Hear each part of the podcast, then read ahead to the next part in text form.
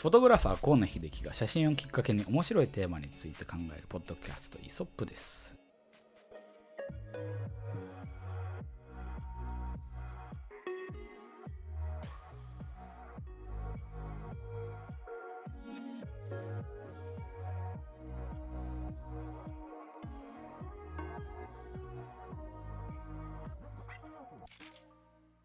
大学生の小森ですフォトグラファーの松下です。はい、フォトグラファー河野です。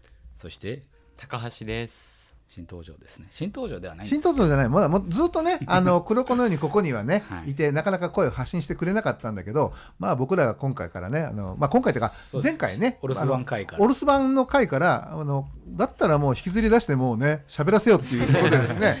あの、こん、まあ、そういう意味で言うと、今回からね。はいそうですね正式にマイクを一本ね、手に持って。今小指を立てて喋ってるっていうね、まあ、そういう状況だったはい。はい、というわけで今日は5月7日31回目になりましうたわがもうね前回30回だと思ったらもう31回目。そうですね。当然だよね。1個数字が増えるっていう。増えます、ね。ゴールデンウィークだったと思うんですけど、うんうん。どうでした？まあゴールデンウィークねいやー楽しかったですって言えないね状況じゃないですかね。なんかうん。潰されましたよね。ちょっと予そうそうそうそうそうまあいろいろ皆さんも予定狂っちゃったかもしれないんですけど、いかが。ただ、まあ、ちょっとねのんびりする時間ができておかげで、えーなんかだらだらとなんかダミーを貪ってしまったと、まあ、そんなね、うんゴールデンウィークだったかなっていうふうに、えーまあ、ちょっと反省しているところです。僕はね。ちょっとぶったるみましたね。ぶっ僕たるんだねもあの花粉症なんですよ実はで、うん。イネ科なので皆さん終わった頃今頃始まってるんですね。ちょうど今ぐらいでそれでまた代謝が下がりの睡眠もなんか適当になり、5月は眠いっていうのでい。ろいろ重なってるんですけどまああいにくのテーマでうん。今月はなんと睡眠ですね、はい。睡眠。のテーマについて、えー今月は話していきたいですね。はいじゃあなんで、えっと、睡眠が大事なのかっていうのをちょっと河野さんというかその写真に携わる人からの視点として、まあ、少し解体していければいいかなっていうふうにいるとは思うんですけど、はい。そりゃ誰だって何かしら寝てるはいるとは思うけど、うん。どうやって寝るかっていうのが実はキーなんですよね。ね。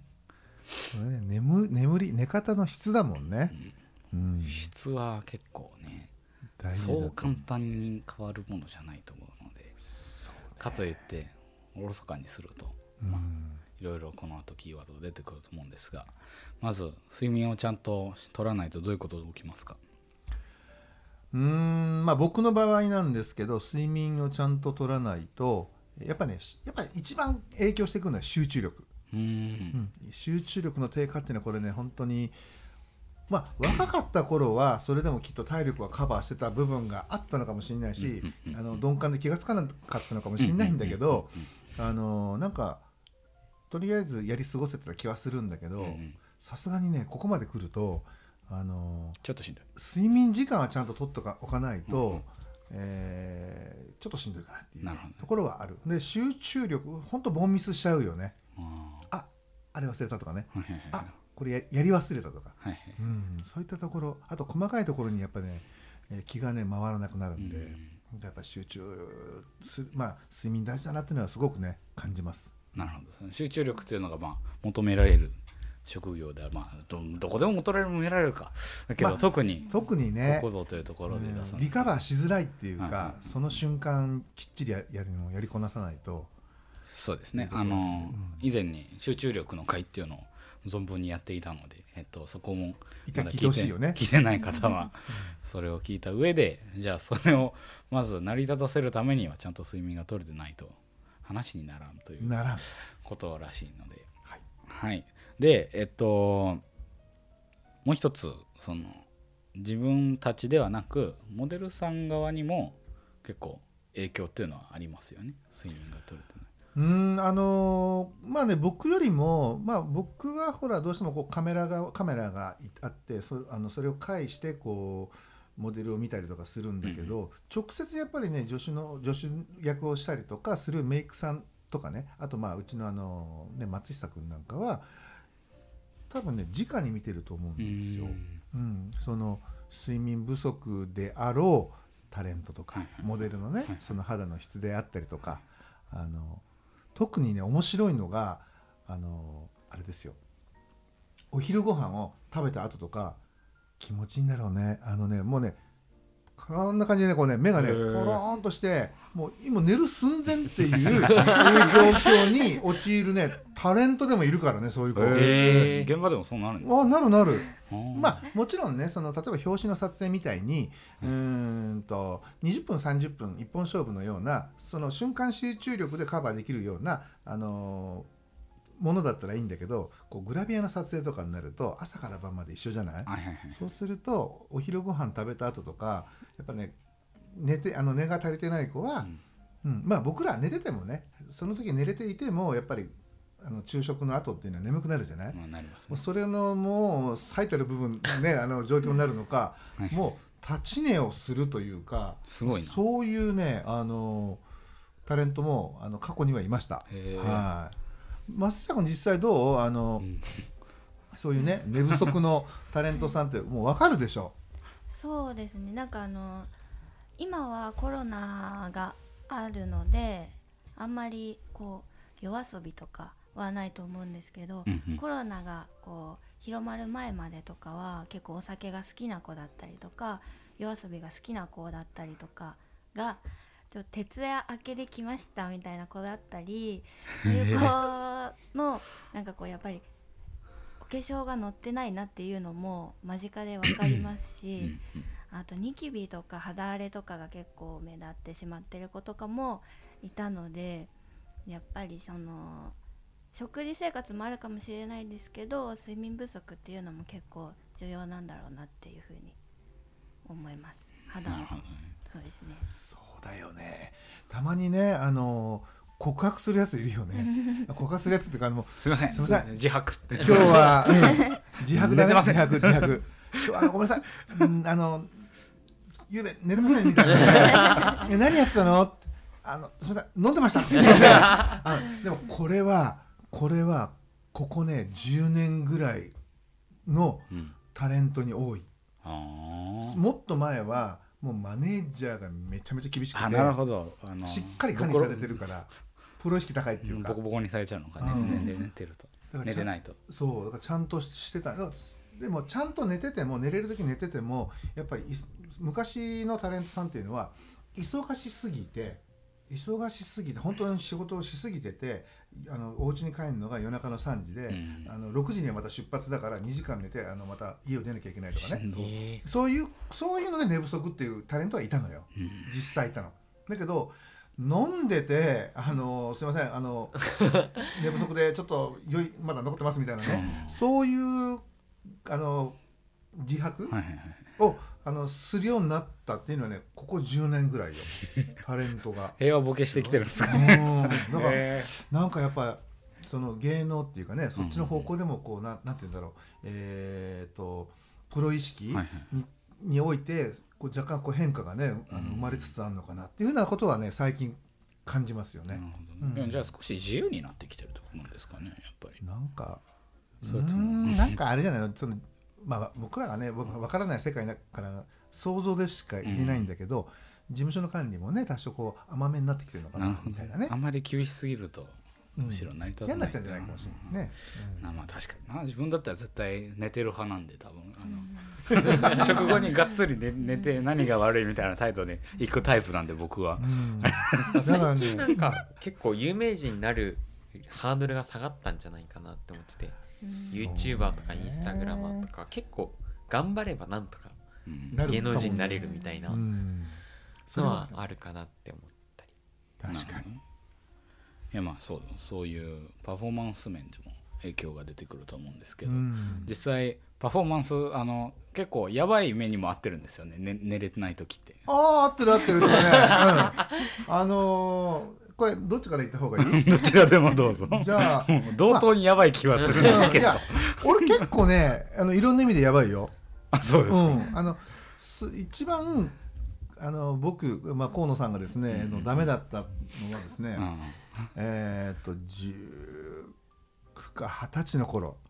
やっぱり、ああ。若いから寝ないでも平気じゃん。いけちゃそのうんですよ、ね、当時寝ないでも遊べてたのよ、はいはいはい。ね。なんですよ。でその時にねあの浜田広島間っていうねあ島根広島間っていうね山をこう中国山あの山山脈山地を越えるっていう、お約ね200キロからあったのかな。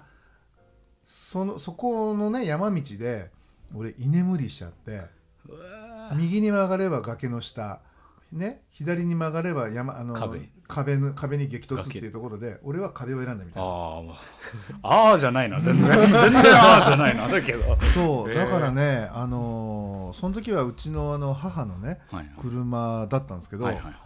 めでたく全損、ぐちゃぐちゃ。うん、あちゃだけど僕は全く怪我をしてなかったっていうね、ー。へっえていうまあ守護神がいたんですかね。守護神がいたんだろうね、なんであのねすこれね居眠り運転の多分特徴皆さんもね心当たりがあると思うんですけど、ラジオとか周りの音って全部聞こえてんのよ。ある瞬間起きたつもりになってんのか。そう。ふっとして次目がさあのガラガラガラってなってあれと思ったらもう目の前壁みたいな、怖ー。うん、そんな状況だった。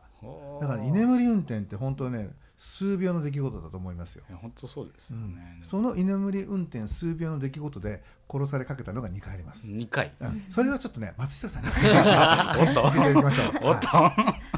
私私はあの さっき河野さんは賛同だったと思うんですけど私は高速道路でちょっと居居眠りというか自分的には居眠りではなくて全然本当に起きていて車でかけてたラジオも聞こえていて通常通り運転してたつもりだったんですけど 通常じゃないし。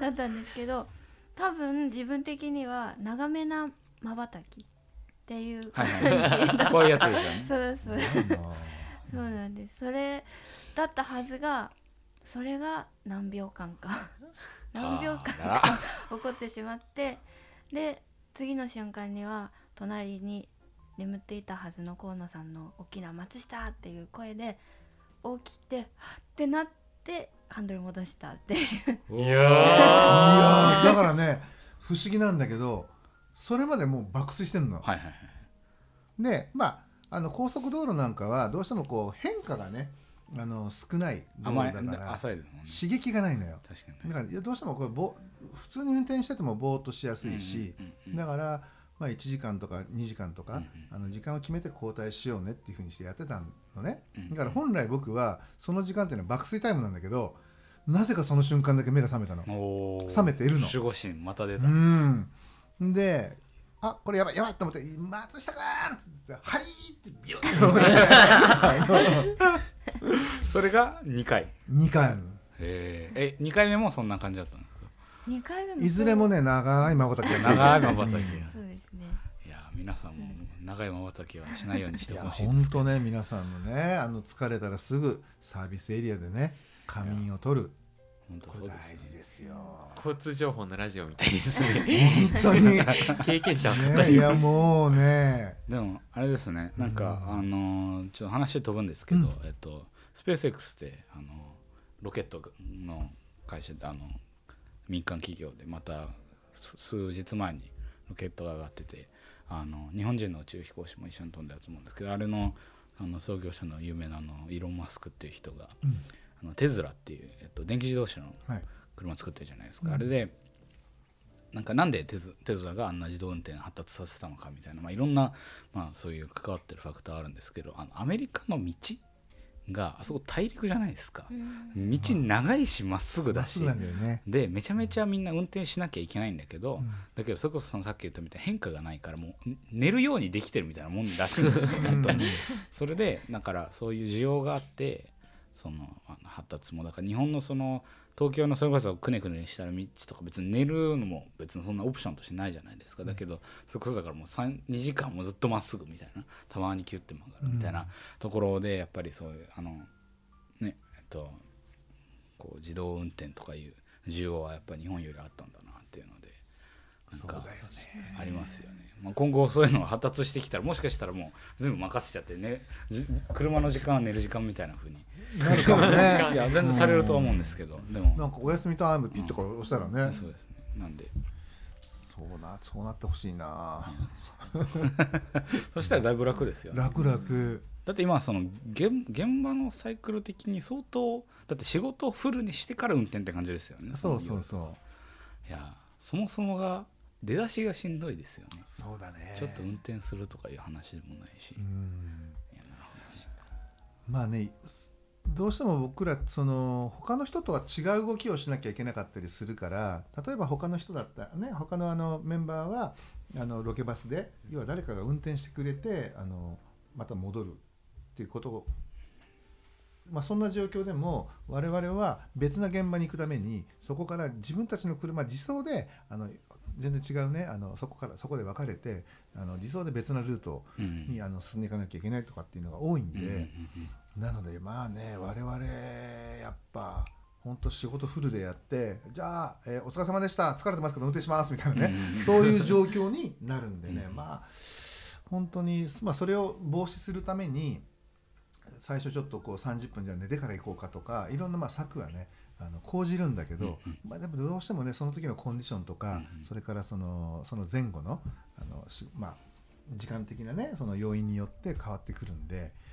まあ、とにかく皆さんね本当に質のいい睡眠をとりましょうみたいなね そういうふうに言うしかないよねもそううね。ね。うん。まあそう言われてもって話だと思うので あの1回目今回は、えっと、睡眠の必要性みたいなところを存分にはい。経験ベースで話していただいた、あと、えー来週からはどどうやったら実際にこの睡眠の質が上がっていくのかっていうのを、えー少し紹介していきたいと思いますので、えーまた来週も聞きに来てください。はい、お疲れ様でした。はいお疲れ様でした。あありがとうございました。ありがとうございます